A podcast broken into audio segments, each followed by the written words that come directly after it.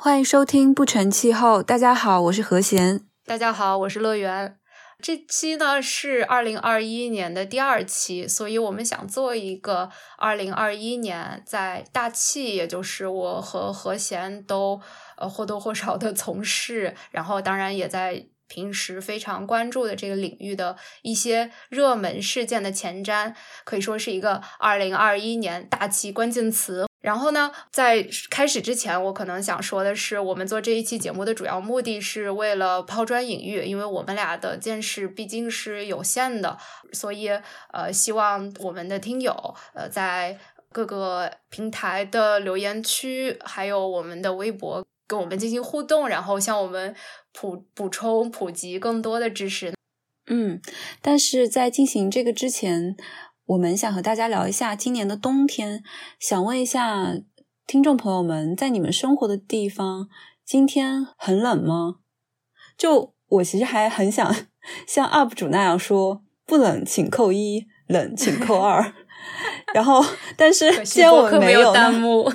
对，那就请如果有听众朋友们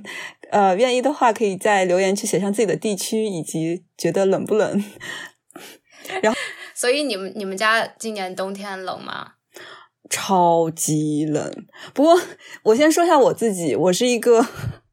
极其怕冷的人。我记得以前在啊读本科的时候，和一个香港的同学，我们俩出同时出现在就是学校的走廊上，然后我穿了一件羽绒服，他穿了一件短袖衫，然后 对，然后我确实很怕冷。但是即便如此啊。我回家之后和周围的亲戚朋友们聊，他们也觉得今年冬天特别冷。就是我们家我在安徽嘛，然后其实算是中部偏南方吧，然后今年就已经很多天都零下七八度了。也有可能是我太久没回家，不不太了解冬天的气候。但是在我的印象中，零下七八度还是挺罕见的。然后说到。和朋友就是在爱丁堡的朋友们聊的时候，他们也说今年的冬天格外的冷，就是下了挺多的雪的。然后就是很多朋友就因为觉得家里的 heating 不够强，还跑到办公室去 做实验，觉得那边的好一点，就还是挺冷。乐园呢？呃，爱丁堡的情况我还是真的不知道。然后我们这边的话。据我了解，就是温度跟往年十二月平均其实没有太大波动，但是整个这个英格兰东部地区在十二月的降水是非常多的，好像说有些地方达到了往年平均的两倍。当然呢，我们是。就是还是在居家办公嘛，所以呃，其实对这个的体会就不是很直观，然后所以就没有造成对没有对生活造成太大的影响，不像就是在国内，因为我觉得呃，我们今天录制的时候是一月中旬了，然后但是一月上旬的时候，我觉得我在国内的这个朋友圈大家都在说太冷了，就是呃冷的像打到了北极，然后这个确实是也有数据支持的，比如说我查到了很多地区都出现了这个破。纪录的低温天气，比如说一月七号，应该是北京南郊的观象台，它监测到了零下十九点六摄氏度的低温，然后这个是自一九六七年以来最冷的一天，就真的是超过了五十年，对吧？然后，嗯，然后这个整个中东部地区都是这么一个大范围的降温，而且。应该是伴随着大风天气，然后因为我们熟知的这个风寒效应嘛，就是所以体感的温度更低，所以大家会有这种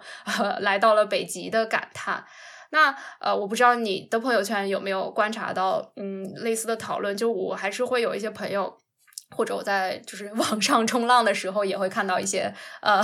观点，就是说这不是说好了全球变暖吗？我们现在冬天这么冷，这是不是就是证明了全球变暖是一个伪命题呢？所以我觉得你这个问题提的很好，然后我们可以呃在开始我们的今年的大气热点事件前瞻之前，先讨论一下这个。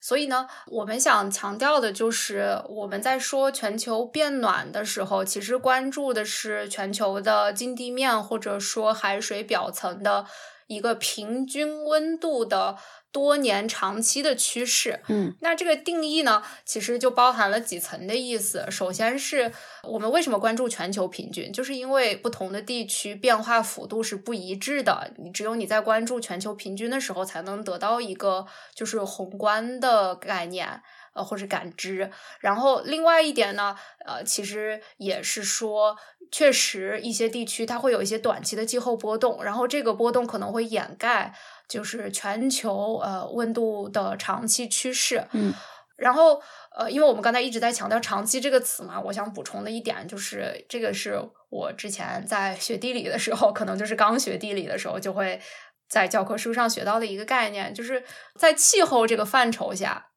多长期才算长期呢？气象组织它有一些定义嘛，就是因为世界气象组织它会计算气候的平均值，然后所以它有一专门的技术规则，在各国计算的时候都必须要遵守这些规则。根据它的定义呢，长期平均值指的是至少十年的时间段，然后计算出的一个气候资料的平均值。还有一个概念叫标准平均值，就 climate normals，这个是。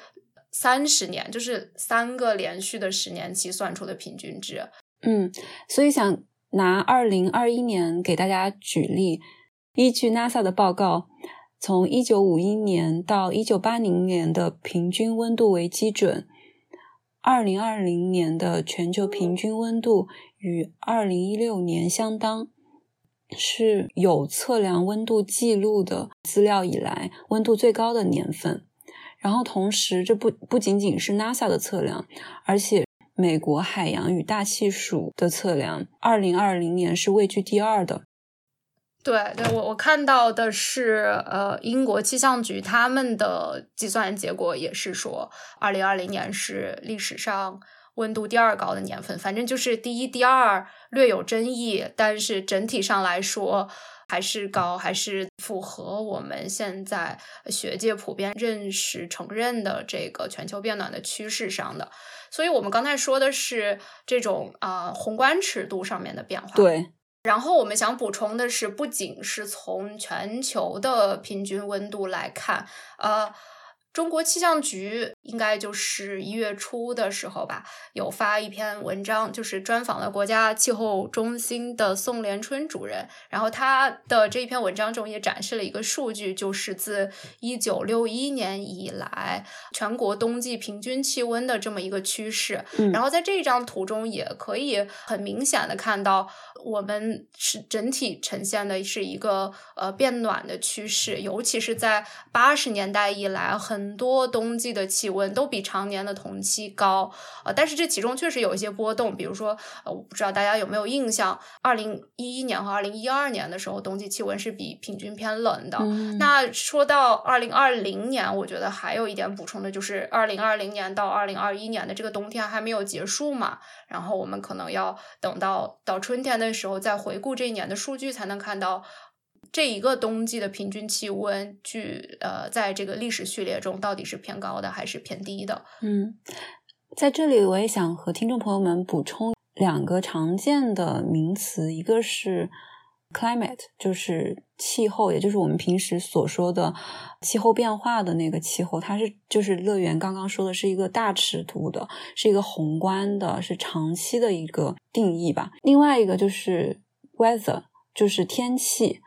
然后它就是我们平时看那的那种天气预报，是一个比较小尺度的，然后短期的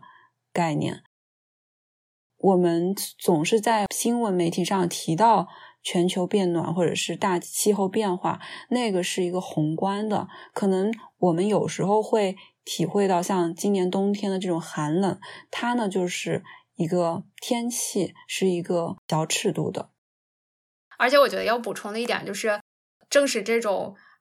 短期的小尺度的天气的合总和构成了气候。但是我们人的意识或者说记忆，其实是呃，大家会记得最近发生的事情会比较清楚，而对于更远的过去的一些事情，会忆记忆会比较模糊，然后就会有这种感觉，说那我最近经历了比较寒冷的这种天气，影响到我对。整体其实过去的气候的评估。对，其实讲到这，我又想补充一点，就是其实，在之前很多媒体用的词更多的是 global warming，就是全球变暖，但是其实近期大家会更偏向于用 climate change，或者是。climate crisis 或者 climate emergency 这种突出危害性和紧迫性，其实我觉得有一个重要的点，就是从 global warming 到 climate change 或者是 climate crisis，也就是说，气候变化不一定就是指我们温度变高，它指的是一个整个地球体系的一种紊乱，会导致极端的天气。这个我想才这是一个怎么说，就是常见的，我们大家可能不太容易去意识到的这一点吧。嗯，而且我觉得你说这一点特别好，因为它其实就可以用来解释我们为什么在这个全球变暖的大背景下，然后今年冬天遭遇了比较广泛的寒潮。嗯。我觉得首先，大家说到冷空气，经常听天气预报会说，呃，来自西伯利亚的寒冷空气，但实际上西伯利亚可以说是一个冷空气的中转站，或者是甚至是加油站吧。呃，但实际上本质上冷空气最最初的来源是北极，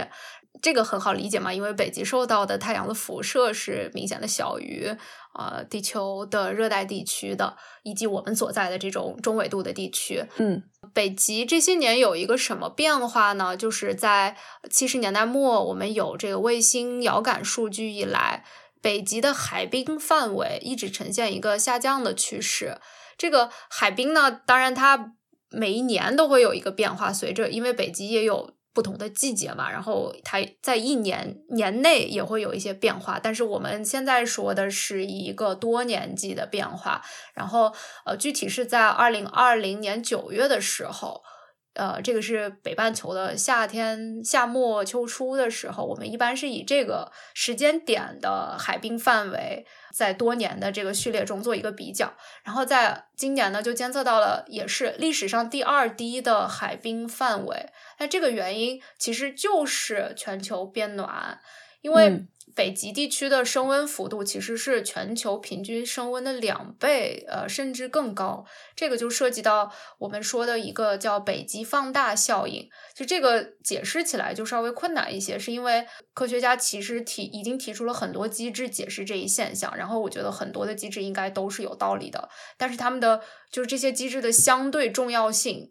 还没有一个完全的定论。但是我觉得可以简单的讲一下其中一个比较好理解的机制。就是为什么呃北极的升温会比全球其他地区的幅度更大呢？就是因为大家可以想象，海冰减少了，海冰融化了，它就会露出更多的海面，然后这个海水的颜色比起海冰来说是深色的嘛。嗯。那这样就会导致它会更多的吸收太阳辐射，而不是像海冰这种浅色一样会反射太阳辐射。这就是我们穿呃黑衣服会比穿白衣服在太阳下会感觉更热，就是这这个简单的道理。那除此之外呢？呃，因为温度升高就会导致更多的海冰融化，它就是一个正反馈机制，它是会自己加速的这么一个让人觉得有些可怕的机制。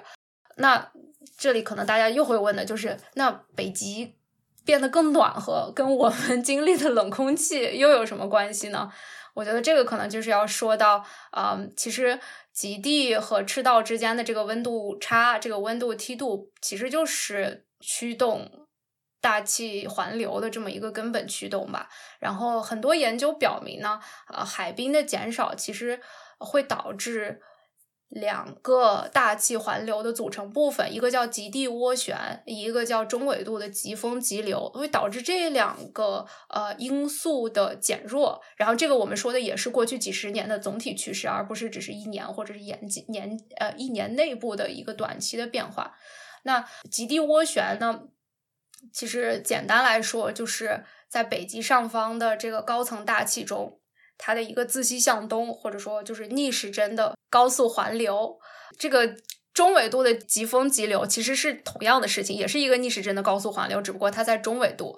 然后这些涡旋呢，它就会将冷空气锁在极地。但是如果在这个涡旋减弱的情况下，它就会有更大的波动。我我觉得这个有个很好的比喻，其实是我我这一次在就是整理我们这一期的 show notes 的时候才意识到的，就是这个比喻太精妙了。我当时学本科的时候为什么就没有理解呢？就是说。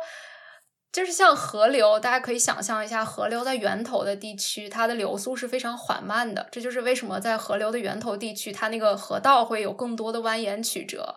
这就是同同样的一个物理原理，它极地涡旋的减弱，它也就会有更大的波动。嗯，然后甚至是分裂。那这个一旦分裂呢，这个冷空气就锁不住了呀。本来像一个紧箍咒一样的，然后现在这个紧箍咒没有了，冷空气就从北极就可以呃南下，然后影响到我们了。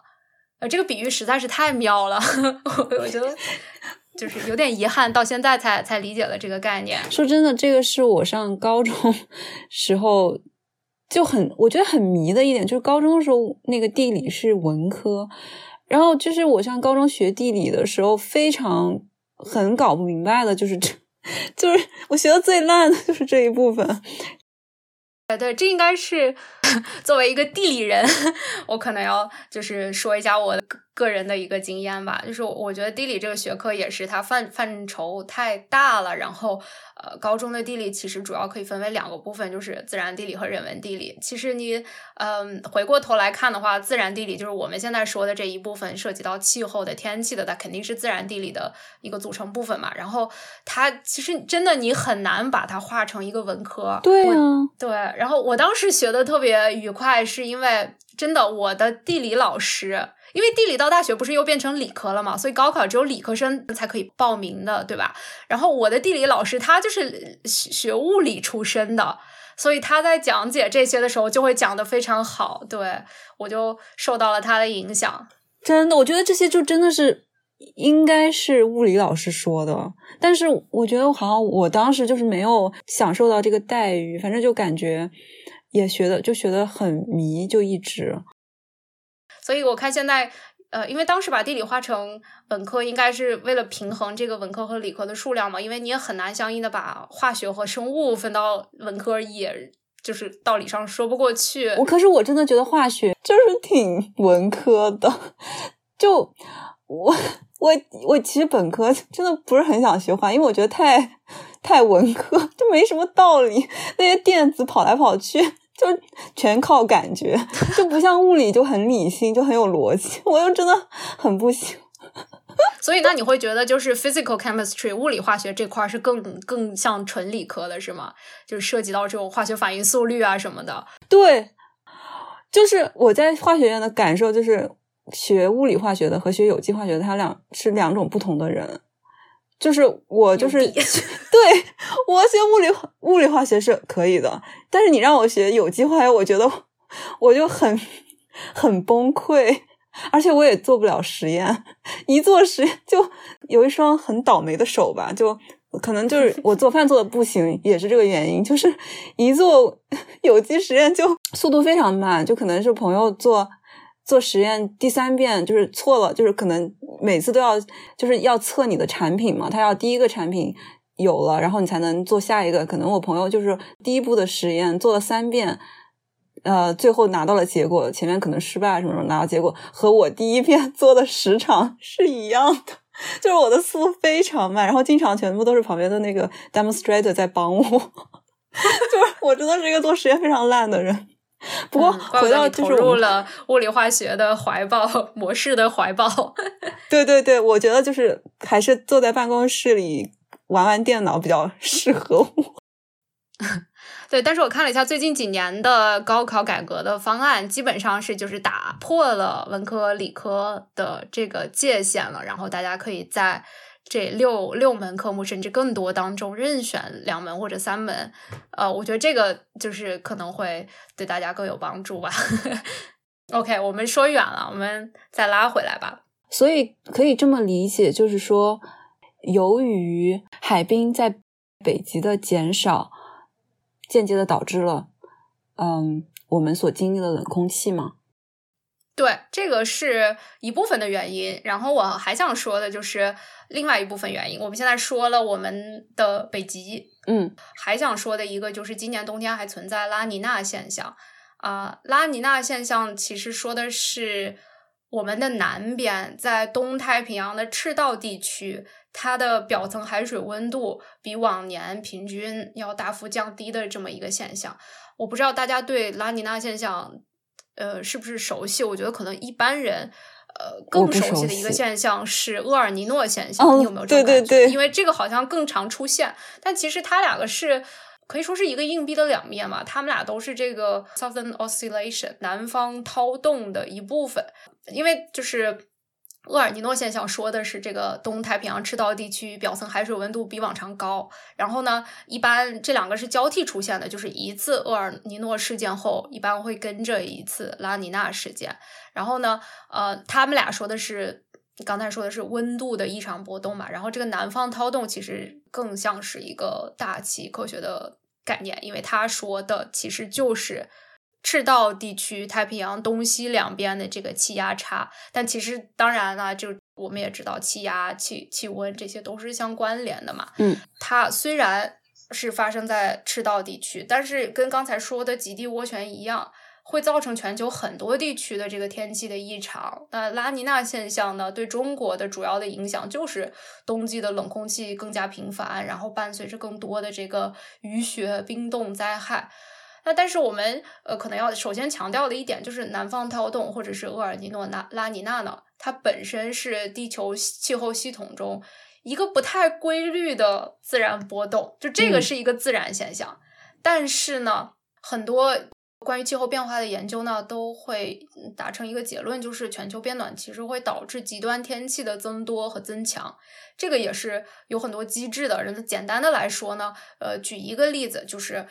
如果温度上升呢，就会导致更多的水蒸水分蒸发和蒸腾到大气当中，大气中的水分增强了，那可能就是强强降水和洪涝灾害出现的频率就会变高，这是其中的一个机制吧。然后就是。就就很多研究也认为呢，就是随着全球变暖，这种强厄尔尼诺和强拉尼娜事件出现的频率也会上升。嗯，所以说到最后，我觉得我们简单总结一下，就是说我们受到了这个来自北方的 极地涡旋和疾风急流的减弱，以及来自南方的这个拉尼娜现象的这个双重夹击，呃，经历了寒潮。然后，虽然说拉尼娜现象它是一个自然波动，但是极地涡旋的减弱是过去几十年的一个总体的趋势，所以它们并不是气候变暖的一个反证，反而很有可能正是由这个气气候变暖驱动的。所以就是呃，破除一个大家的迷思吧。嗯，而且就是，即便是拉尼娜现象是一个。自然的事件，但是也是由于气候变暖可以放大它这种现象，所以就是说都相关，是吗？对，我觉得这就又回到你刚才好像简单的提了一下，就是气候系统它本身是有自然波动的，但是呃，我们现在说气候变化是因为在人为因素的影响下，它这个波动的幅度可以说是更大了吧。说到这里，可能有一些听众朋友会问，会觉得疑惑，就是为什么大家这么样对气候变化这件事情如此的担忧？它可能就像乐园刚刚说的，仅仅是嗯，让我们的感觉每一年的天气有一些变化，变得更极端了一些啊。我们为什么要花这么大的力气和代价来去减排，来去阻止这个气候变化呢？哦，我觉得确实，我们之前在说食物的时候有提到过这个感觉，就是说大家大部分因为城市化生活在城市中，享受到了很多的便利，然后没有去了解到这个便利背后呃需要做的一些努力。比如说，说到现在这个寒潮，那大家可能说，那我就是在外面的时候加衣服，然后在家里面的时候我把暖气开到最大，然后那我想到的就是。在南方没有集中供暖的一些地区，可能很多人需要依靠空调或者电暖气来取暖。那这个其实对电力系统就会造成很大的压力。然后包括我们说完寒潮，我们可以再说，比如说强降水和洪涝灾害，可能大家都有印象。今年年呃夏天的时候会有一些比较呃强的洪涝灾害。可能有一些，比如说，呃，我作为一个华北平原的人，我没有怎么体会过洪涝灾害，但是其实它会影响到你的生活呢，因为这些导致的农业的减产就会反映反映在短期内的这种菜价还有粮食的价格的上升上，所以其实所有的这些事，哪怕它没有直接的影响到你的生活，都会间接的和你的生活相关。我们现在举的还都是一些中国的例子，就是。跟大家的生活相对来说更近一些。那眼光放的再远一点，就是现在有一些国家，它其实已经受到的这种气候变化的冲击，是比我们中国绝大部分人受到的冲击要大的。就大家很容易的就想到，就是热带那些小岛国家，他们的海平面上升就会导致有些人就已经在失去家园了。对，那这些东西其实跟我们也是有关系的，因为你说他们这些国家就这样。消灭掉了，那会不会导致这种政治上的不稳定呢？其实都是我们需要考虑的问题。所以真的是，呃，无穷的远方和无无数的人们都与我有关。是的，而且就是乐园刚刚讲的，对于温度的我们眼见的这种变化。其实只是这个气候变化带来的一些结果的负面影响的一小部分。其实还有很多新闻，比如说今年的澳大利亚和美国的火灾，然后还有很多那些自然灾害，可能我们没有关注到，其实它们的发生都是因为整个地球系统的一种紊乱。而且乐园说的就是，嗯，在国内可能。比如说，在寒冷的情况下，呃，虽然说我是在南方就没有暖气，但其实怎么说也还有电暖气呀，还有空调啊这些东西可以防寒。但是再想想，可能还有那些地方比我们更惨的，就是更加脆弱的人们，就是他们可能也许不在国内，或者是在就是地球的其他的地方，就是那些可能。嗯，没有排放很多二氧化碳的人，反而却遭受了更多的影响，而且他们对这些影响更无法应对，然后可能对他们的危害非常非常的大。而反之，像我们国家，因为基础建设做得非常的好，我们生活非常的稳定，然后或者甚至更有钱的人，他们就会有更优渥的生活，那他们就对这些自然灾害。对他们来说就会有更少的影响。呃，何翔，我觉得你这一点说的非常好。你提到的其实就是时下呃大家越来越多讨论的一个概念，就是 climate justice 气候公正。就是说，那些目前而言受到全球气候危机呃冲击最大的人群，往往不是碳足迹最大的这个人群或者国家。嗯，所以我觉得我们以后因为这个。题目真的很大，然后可说的也非常的多。呃，我们以后有机会的话，可以专门做一期这个气候公正的话题。是，就是刚刚说的，我就想，可能寒冷或者说极端的气候，对有些人来说只是不适，但是对另外一些人来说，可能就是死亡、疾病、灾难。就每个人的反应是对他们的造成的后果是不一样的。所以说，我们都需要就是。积极的行动来改变这种状况，而对于二氧化碳或者是呃甲烷这些温室气体来说，其实它们有一个比较难以解决的问题，就在于它们待在大气中其实是挺难降解，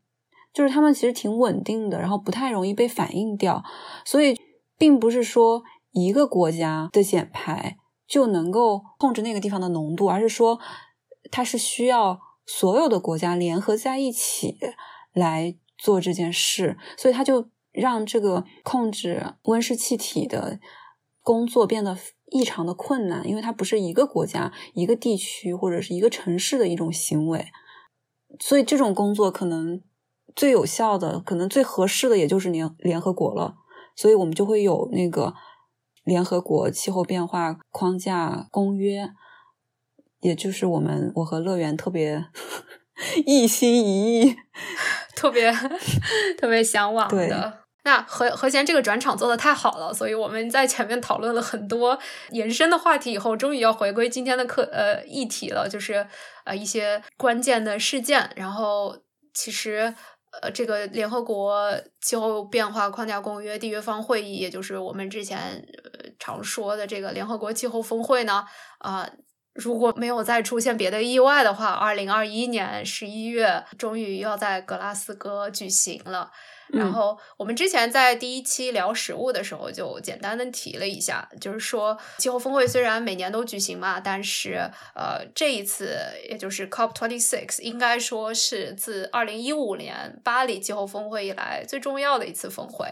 因为根据巴黎协定，缔约国呢每五年要通报一次叫国家自主贡献。其实这就是一份文件，然后其中包含了这个国家计划实现的这种减少碳排放、增加碳汇、优化能源和产业结构等等这些目标的。然后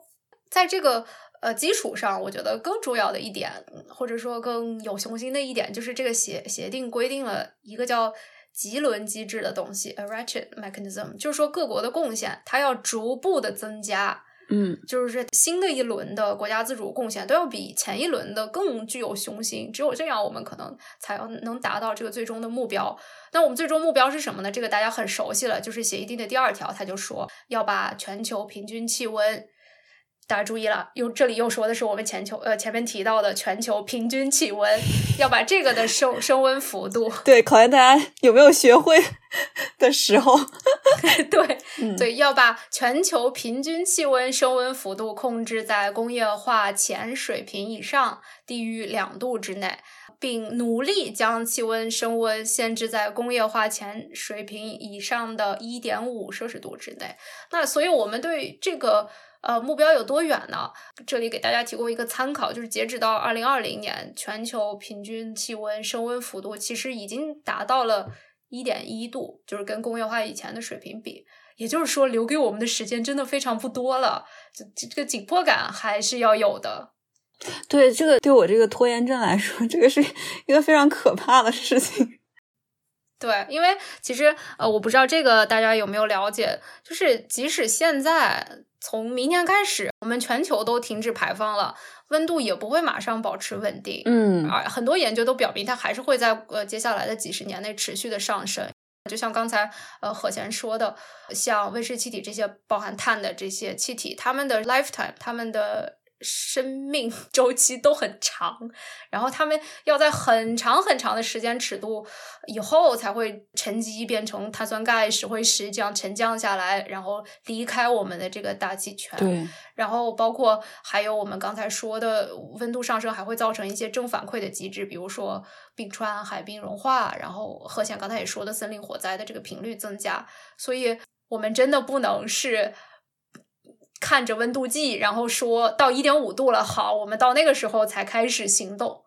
所以，我们说回刚才说到的这个几轮机制，我为什么觉得它非常重要呢？就是因为，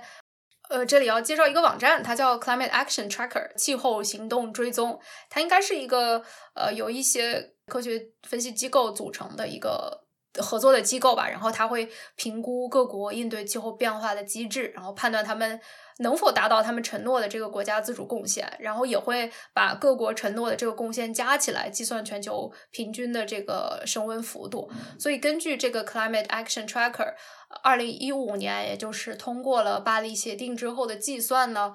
啊，它计算就是这所有国家承诺的第一轮国家自主贡献，如果这些实现了，呃，依据这个路径。那全球的平均温度在二一零零年，也就是二十二世纪开始的时候呢，要高于工业化前水平两点六度。也就是说，这个远高于我们在巴黎协定中试图达到的这个控制在两度以内，甚至是一点五度以内的这么一个目标。所以说，二零一二一零年我们都多大了？我我们不在了，应该。哎呀，天呐！唉，为了我们的后代，我们还是要好好的保护这个地球。对啊，很多人可能会说，那我死后哪管洪水滔天？但是你真的不 care 你的、你的孩子、你的呃孙子呗，他们会生活在一个 什么样的环境吗？对，if I'm blessed with with offsprings，对对，就不是我的孩子，也有可能是我朋友的孩子，或者是我亲戚的孩子，就是还是我还是挺关心的。是啊，包括就是。整个人类文明如果就这样消灭了，你不会觉得很遗憾吗？我们创造了这么辉煌灿烂的文明，这个说的可能有点远了。那我们再说回来，就巴黎协定呢，其中第四条还有一点呢，就是说要在平等的基础上，在本世纪的下半叶实现温室气体源的人为排放和会的清除之间的平衡。这个也就是我们之前说的二氧化碳和温室气体的近零排放嘛。嗯，然后在嗯呃二零一八年的时候，还有一个。国际组织叫政府间气候变化专门委员会，它发布了一叫《全球升温一点五度特别报告》，也就是为了应对啊巴黎协定提提到的这个目标。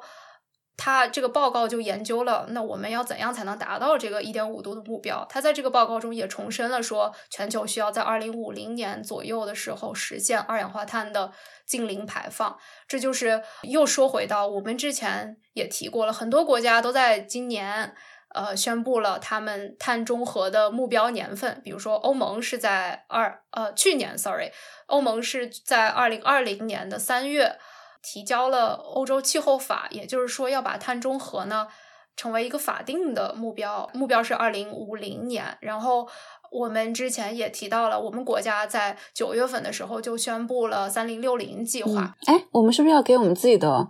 那一集打一个 call？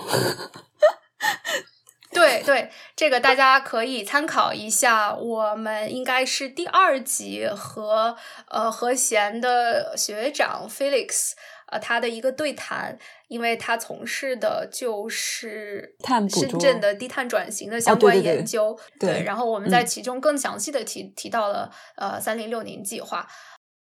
呃，然后受到。因为中国的这个举措呢，其实是非常的 inspiring 的。然后之后呢，日韩也陆续宣布了他们的碳中和的目标。所以，呃，截止到二零二零年的十二月，应该是一共有一百二十七个国家公布了他们碳中和的目标年份。然后这些国家的总排放呢，占全球温室气体排放的百分之六十三。然后这里要说一下，这个计算包含了美国，这就非常有趣了，因为呃，大家可能都有印象。就是前不久的新闻，可能十月还是十一月的时候，就是美国正式退出巴黎协定了。这是因为就是特朗普他的决定。但是我们之前也提到了，就是拜登在上任后，他当时的承诺就是他上任第一天他就要重返巴黎协定，并且承诺美国要和欧盟一样，在二零五零年前达到碳中和。所以刚才我们说到的这个计算其实是包含了美国的。嗯，那基于这些新的承诺呢？我们刚才说到的这个 Climate Action Tracker 这个网站，它也做了最新的计算，全球的平均温度在二一零零年的时候，呃，将高于工业化前水平两点一度。就是刚才说的是两点六度，基于的是二零一五年的一些国家自主贡献。那也就是说，与二零一五年相比，是一个很大的进步了。嗯，但是离两度已经非常接近了，离一点五度的这个最终目标相比，还是有差距的。那这里我们可能要解释一下，就是为什么会有这个差距？因为他做这些计算嘛，他必须要做一些假设，然后他其实有两个主要的假设，一个就是呃还没有公布碳中和目标的这些国家，他假设他们会遵循现行的这个排放路径。那第二点就是对于做出承诺的这些国家，包括我们国家，它的假设是我们一旦达到净零。就不会向负排放而努力。那负排放就是说，我们还会依靠，也是我们之前第二集提到的，呃，依靠这种碳的补给、封存、利用技术，然后使得我们的净排放是负的，就是我们。比起我们排放来说，补给更多的碳。而刚才提到的这个 IPCC 政府间气候变化专门委员会的特别报告中，就说到，其实它考虑到的所有能够帮助我们达到升温幅度小于一点五度的排放路径，都一一定程度上的依赖于这个碳补给、封存与利用技术啊。所以就是我们已经在一个正确的路径上了，但是还需要努力。但是，其实我有一点想提的，就是说，算这些预测的温度，其实也都是一个模型，然后模型总是有一些，我俩都是跑模型，对，会有它的不确定性。对，这就是我们在刚才说这些数据的时候，我们会说的是一个中位数，但是一般就是科学家在给出他的结论的时候，会给出一个完整的 range。就是一个置信区间，呃，但是这个置信区间，就是因为呃，它模型会有这各种各样的不确定性因素，而且还有很多不同的模型在跑这个。对，很多不同的模型，他们的结果也也不一样。然后这也涉及到，就是我们如何基于这些不同模型的结果得得出一个总的结论。这个也啊挺有说头的。我觉得我们以后可以单独再说。这里呃，不想把它搞得太复杂。嗯，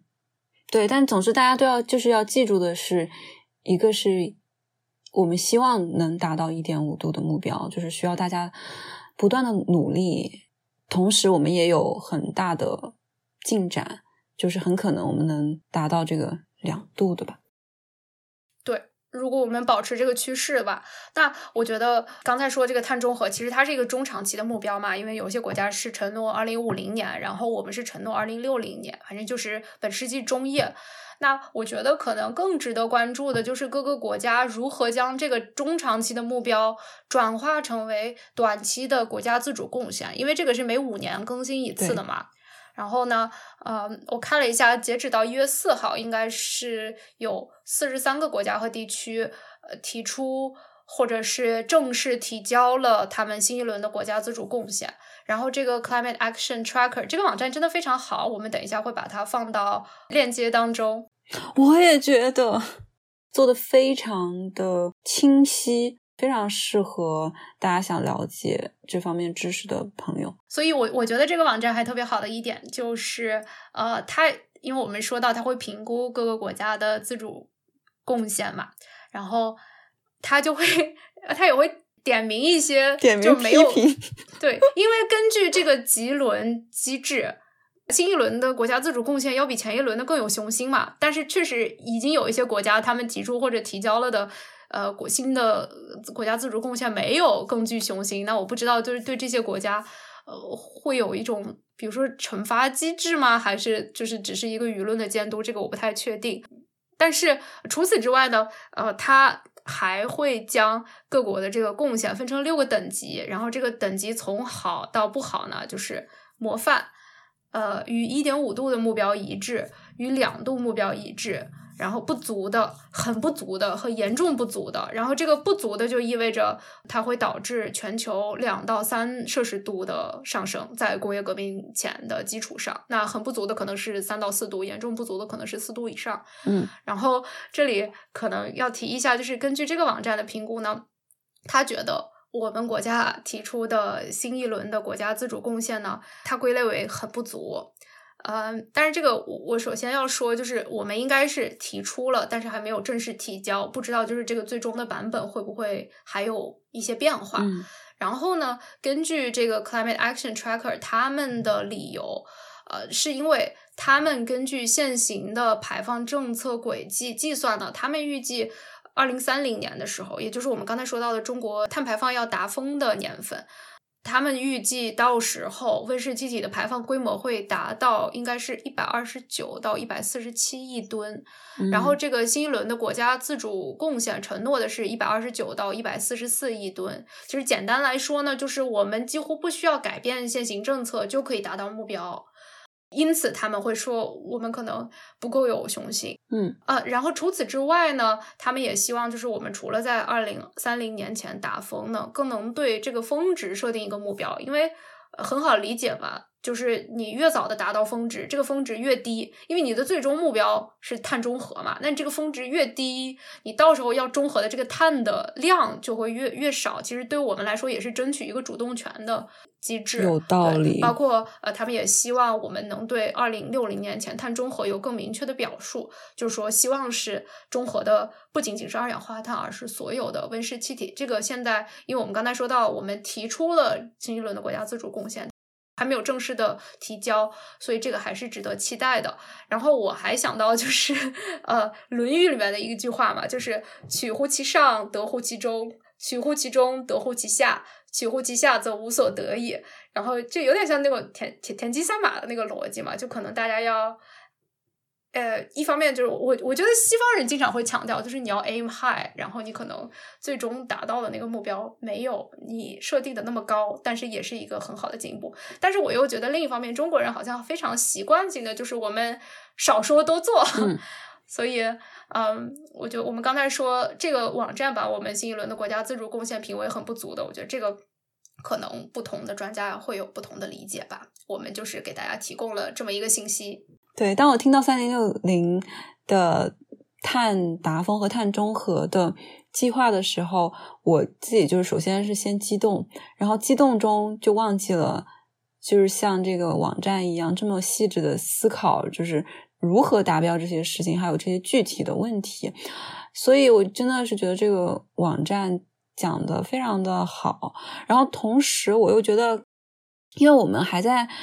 就是是刚刚启动二零三零年前碳排放达峰行动方案编制工作，然后是在“十四五”“十五”期间持续推动全社会绿色低碳转，就是它还在计划当中。所以，当这个计划。编制出来的时候，我们就肯定会有一个，我觉得能让大家很满意的一个更加具具体的目标。但是，我觉得我们现在能够这么说，就已经是嗯挺不错。所以，就是还是嗯表扬一下吧。那我觉得我们中国人可能很多都是。就是不会把话 说的特别满，然后这是希望最终的结果会比可能之前口口口头承诺的要更好，希望如此吧。是，然后既然我们这一期是要聊二零二一的展望，那么有一个话题我们是一定不可能避免的，就是疫情。嗯，二零二零年过去的一年中，疫情占据了我们大部分新闻的呃和注意力的时间。然后它除了对经济产生影响，然后也对温室气体的排放产生了影响，算是一个稍微相对来说好的影响。就是说，二零二零年因为疫情，美国温室气体排放比去年下降了百分之十，然后达到了二零零九年在哥本哈根协议中承诺的二零二零年温室气体排放量在二零零五年基础上减少百分之。十七，但实际上因为疫情减少的更多，是百分之二十一点五。二零二一年整个大环境其实大家都期望的是经济的复苏，但是由于我们现在的这个需求，我们不仅是要重建经济，而不考虑生态环境，不考虑大气，我们希望就是经济发展和。生态和空气同时恢复，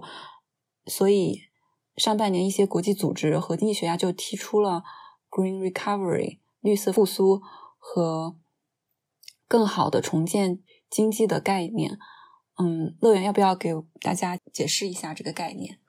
对，这个绿色复苏可以说是我们对二零二一年的展望的一个关键词吧。然后其实很好理解，就是说我们在刺激疫情后经济恢复的过程中，呃，这些国际组织和经济学家，他们倡导我们采用绿色的政策和措施，就是说要加速经济的绿色、低碳、清洁的转型，而不是依赖一些可以说是比较简单、比较轻而易举，但是又比较短视的措施，比如说扩大。化石能源的开采，就是说一些资源型的国家，或者说大规模的增加这种基础设施的支出。嗯，其实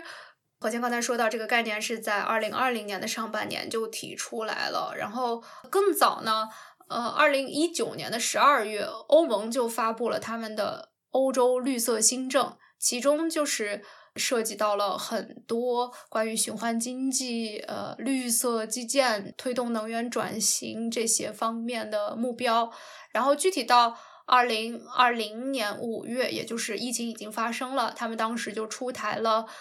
一个总值七千五百亿欧元的经济刺激计划，其中呢就明确将应该是。百分之三十七的资金用于绿色投资，具体包括要减少欧盟对化石燃料的依赖，包括提高能效等等。嗯，然后呢，联合国环境署在二零二零年的十二月也发表了一份叫做排放差距报告，它其中啊是汇总了几个独立的机构对 G 二零国家。现已经提出的财政刺激政策的评估，然后呢，普遍认为的是，法国、德国这两个欧盟国家，还有英国、呃，这个已经脱欧了的国家，还有韩国，他们提出的政策呢，有较高的低碳效应，而其实点名批评了，比如说像俄罗斯、墨西哥、美国等，主要采取的是呃高碳的政策。当然，美国我们刚才也说到了，在呃嗯新总统拜登上台之后，他的政策会有什么样的转变？呃，这个还是值得期待的。那我们刚刚就是简单的说了一下国际上。其他的一些国家在绿色复苏背景下的一些规划，呃，我们现在可能要把更多的目光聚焦在中国，然后呃，向大家介绍一下我们所了解到的，呃，或者我们阅读看到的中国在这方面的一些政策的规划。那何贤要不要来说一说？嗯，在这个国际的大环境下，然后在我们国家的。发展的目标的情况下，嗯，疫情以来也出台了一系列的绿色政策，包括四月新能源法草案明确了可再生能源优先发展的地位，七月成立了国家绿色发展基金，首期规模有八百八十五亿元，然后在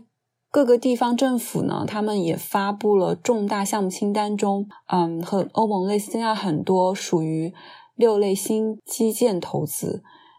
这六类新基建投资包含了五 G、数据中心、充电桩、人工智能、工业互联网和轨道交通，从而推动经济数字化、绿色化转型。嗯，然后我觉得可以补充的一点就是，二零二零年我应该是我们国家第一次就没有设定经济增长目标。嗯。这个当然，一个是疫情的考量，一个是也反映了我们其实过去几年以来一直是在转向吧，就是在追求经济发展的同时，也开始追求这个生态文明的建设，而不是只把经济发展作为第一位或者是唯一的目标。对，我觉得对这个举措我是双手双脚赞成。我记得之前有听过一个人说的 TED Talk，他就是建议说我们不要看 GDP，要看。Happy Planet Index 就是说，让你达到快乐，然后同时又不那么消耗地球的资源的一个指数。然后我就觉得，是不是我们能够慢慢的向那那个方向转过去？这个我觉得可能在很多人心中都还是挺有争议的，就是因为大家传统的一个观念就是。我们先要经济发展了，先要生活质量提升上来了以后，然后我们再说关注这些，你你你是否感到快乐呀？然后环境是否呃优美啊？但是我觉得这个这个观念也是长期以来形成的，但也不是说它就一定完全的正确吧？就是因为我们现在遇到的问题，确实是一一些地方在过分的追求呃短期的经济快速发展的过程中，它已经牺牲了一些呃环境和生态。而而且这些已经危害到人们对于幸福的这个体验了，所以我觉得真的是，就是你想要用一个或者是极少数个指标，不管是它是 GDP 还是这个 Happy 呃 Index，用来衡量生活，都挺困难的。也是，而且我想补充的一下，就是你刚才说，我们除了有这些绿色的政策，我觉得还值得说的就是，应该是六月份的时候，李克强总理他提到的，就是我我们的复苏政策，一方面经济复苏，一方面要呃有六稳六保这个目标，就是说他会除了在关注经济会增长恢复，然后也会关注。呃，增长的质量，然后包括就是关注到一些具体的人群，保障居民的就业，保证这种基本的民生，我觉得这个是非常重要的一点。就是因为我们在说经济产业结构转型、绿色低碳，这听起来当然非常好了，但是很多时候可能大家会忽略的，就是这种经济结构的转型很有可能伴随这个产生的，就是我们会遇到转型的阵痛。包括刚才何贤说到的社会公正的问题，就是他总会呃有一些人，他们就是要失业，然后你怎么把他们的生活安排好，然后帮助他们再就业，在这个新的绿色的经济行业中啊找到新的工作，我觉得这些都是非常重要的。啊，对，就是有一些外国的媒体会说，我们国家的绿色复苏的政策不是那么有重点，不是那么清晰。但是其实仔细看一下我们国家的这些政策，其实虽然说没有明确的标出是在绿色复苏下面的政策，但是实际上这些绿色的因素都包含在民生、环境、产业、社会的各个政策中，形成了一个体系，而且。绿色政策并不是最近才提出来的，而是这是我们国家一直以来的一个嗯持续性的一个工作的重点。对，呃，因为其实我们应该是早在二零一二年的时候就提出了生态文明建设的这个概念，也就是说。我们的这种政策规划其实是非常有连贯性的。呃，虽然我们在二零二零年经历了疫情，这个它可能一定程度上扰乱了我们的计划，但是一个是我们在疫情后恢复的也比其他很多国家都快，我们受到的影响和冲击可能也相对较小一些，或至少是时时长比较短。然后我们其实已经可以看出，虽然我们。很多时候并没有明确的提绿色复苏的这个概念，但是其实它跟我们一贯的政策是非常一致的。嗯，不过呢，我还想补充一下的，就是我有看到一个报告，他是呃中国科学院科技战略咨询研究院副院长王毅领衔的一项研究，呃，题为《实现经济的绿色复苏：中欧合作研究》。啊，他在这个报告中呢，也指出了在中国经济复苏的过程中，有四项高碳风险，就是包括投资刺激中对煤电的依赖没有减少，嗯，然后基建导致大规模的资源消耗，嗯，比如说对钢铁和水泥的消耗，然后前面说到的新基建对他们的投资呢，也存在过热的风险。以及最后部分新基建，它还没有呃有效的解决能耗问题，因此实际上造成了碳排放的增长。我觉得这个报告对我来说还是有挺大的启发的。我们等一下也把它放在链接当中。嗯，那呃，这里我们可能就要提到另一个二零二一年值得关注的具体的事情，那就是呃“十四五”的出台。因为二零二一年是“十四五”的第一年，那“十四五”全称是国民经济和社会发展第十四个五年规划纲要。其实从“十三五”和更早以以前的五年规划中，我们就有一些涉及到环境能源领域的目标。那呃，值得关注的，除了这个总的“十四五”的规划纲要，很多行业还会有他们的一些专项的“十四五”，比如说能源和电力行业，过去应该已经有数个这种。纲要了，这还值得一提的呢，可能就是呃，生态环境部正在主持制定的，应该是我们国家首个应对气候变化的专项五年规划。所以这个为什么值得关注？就是因为大家都期待在这个新的“十四五”规划以及一些专项规划当中，能够设立一些更有雄心的目标。呃，就像我们的国家自主贡献一样，比如说很多专家呼吁，我们除了呃，之前“十三五”已经有的这个能源消费总量这个目标，我们还可以增立一个碳排放总量目标。其实也就是我们之前说到的，我们已经承诺要二零三零年前排放达到峰值了，但是这个峰值具体有多高，我们还没有设定一个目标。或者说，我们退而求其次，先不设一个总的全国的各个行业的总量，而是设置一个电力行业的碳排放的。总量控制目标，因为电力行业确实是碳排放的一个大头。除此之外，呃，也有些呼声，就是说希望我们能在其中加入除了二氧化碳以外的温室气体的减排目标。然后还有包括又回到电力行业，可能就是我们如何继续控制这个煤炭消费，还有煤电发展的规模，这些都是值得期待的。然后这个应该是。在二零二一年的三月，在全国人大会审议通过。这个说的是总体的规划，一些专项的目标规划可能要在稍晚的时候，在二零二一年中陆续出现，但是也是非常值得关注的。嗯，啊，所以我们刚才说了绿色复苏，然后又说到了“十四五”规划，这个其实跟我们之前说的气候变化，然后包括那个要在格拉斯哥举行的第二十六次气候峰会都是密切相关的。接下来我们可能想要把关注点稍微转移一下，然后谈一谈我跟何贤。呃，跟我们的本职工作更为相关的，就是在大气污染方面。呃，那今年我们有什么可以值得期待的事情呢？何贤要不要来讲一下？嗯，在二零一三年到二零一七年，我们国家有实施大气污染防治行动计划，又称大气十条。这应该是学习大气科学的朋友们的非常熟悉的一个计划了。值得庆祝的是。大气十条的最后收官的结果是非常好的，我们的空气质量改善目标全面完成，尤其是颗粒物的下降的百分比非常的高。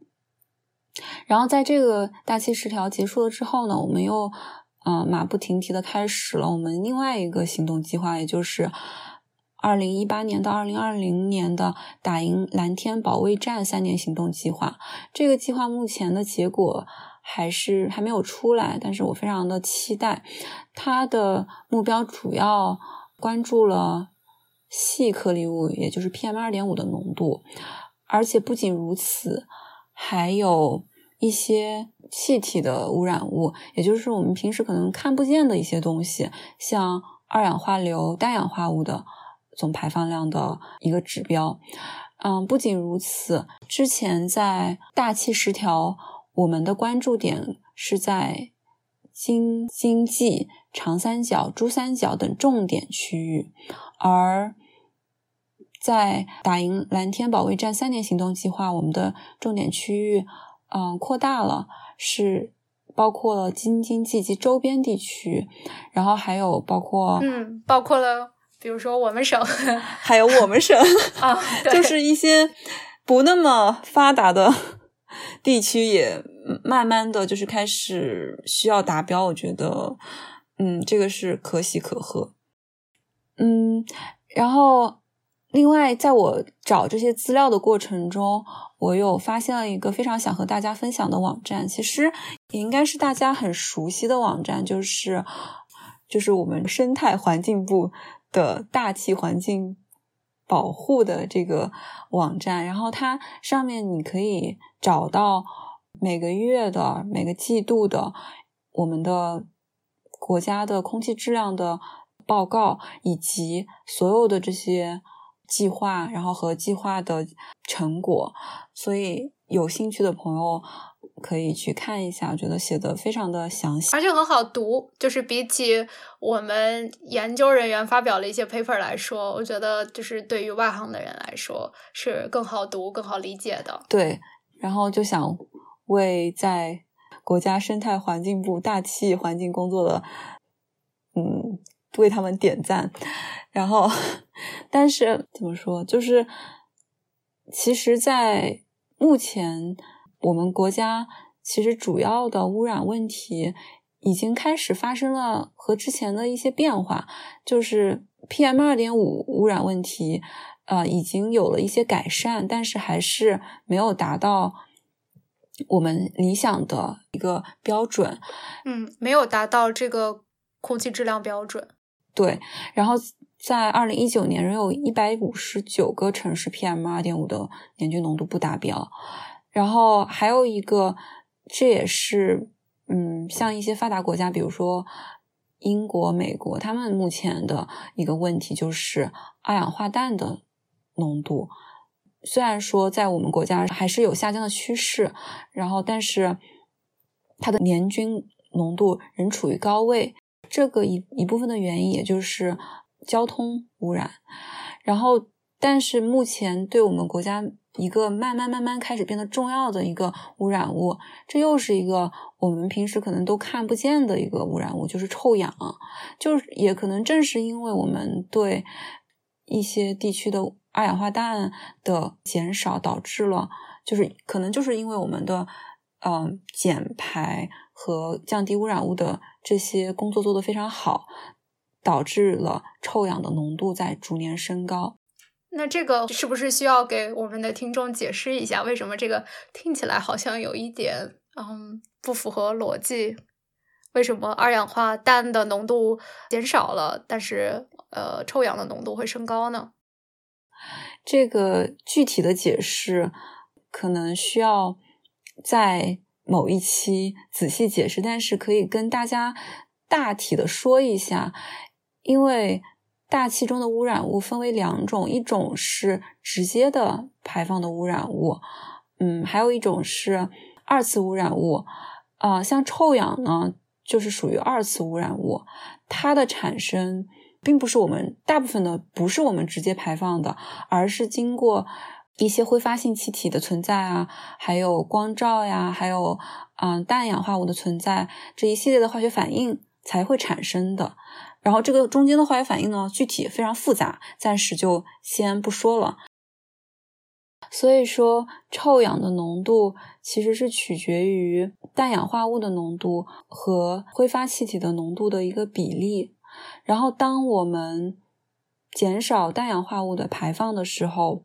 挥发气体并没有被减少，那么臭氧的浓度反而有可能会上升。但是这个具体的情况还是需要看当下的氮氧化物和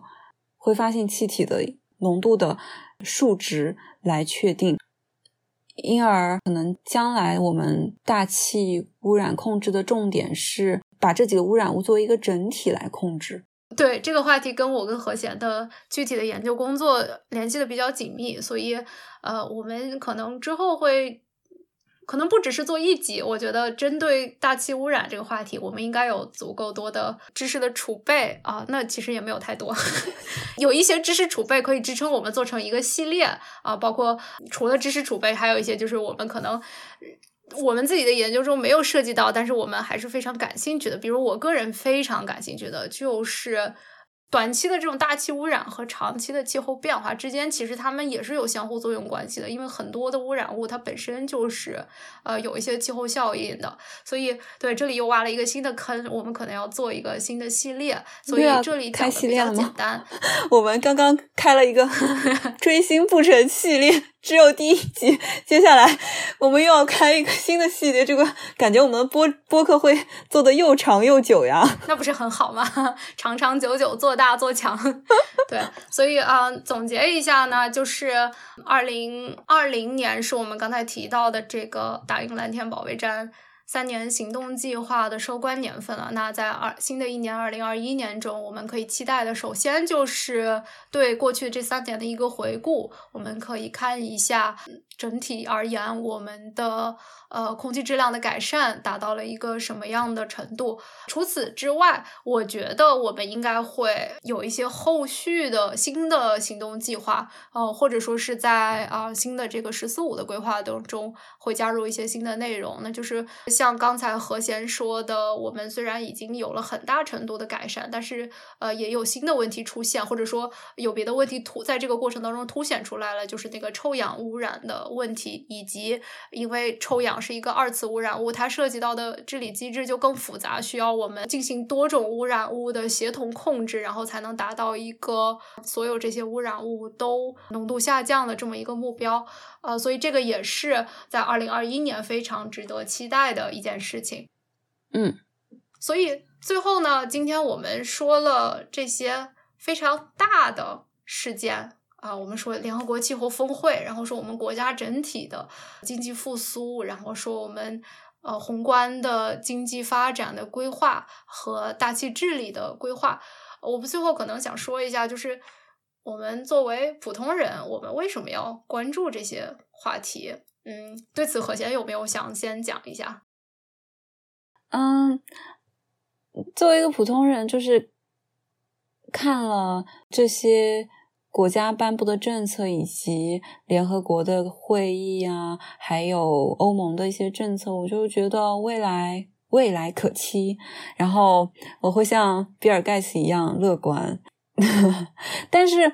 其实我乐观的点不仅仅是我们刚刚聊到的这些国家的就是全局性的那些政策，政府做的事情。其实我乐观的点，其实是我可以从自己的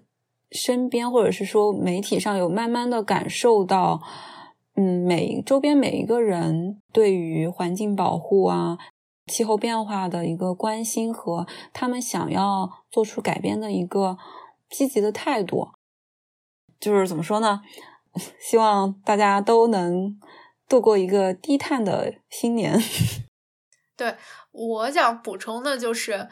其实我们通过一整集都在说，包括前面我们说到这种全球变暖，其实跟我们每个人的生活都密切相关的时候，呃，就已经说到了。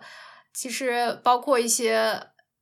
气候行动还有大气污染的行动，很多人觉得说它是一个自上而下的事情，就是我们普通人不需要做什么。但其实大家没有意识到的是，自上而下，那就是说这个下也要参与其中的。其实，在你没有意识到的时候，你已经在各自的行业里边，然后包括甚至是在。个人的生活方式中，已经为了这个宏大的目标做出了自己的贡献。嗯，所以确实我能够理解何贤为什么觉得呃积极而乐观。这其实也是我们想要做这一期的呃这么一个目的吧。嗯。好，那我们今天已经说了非常多的内容了，我感觉这一期的时长又要创历史新高了。虽然我们的呃历史是很短暂的，但是我们刚才也说了，我们有长期，我们永远突破历史。对对，那今天就到这里了，非常期待下次再通过播客和大家见面，大家拜拜，拜拜。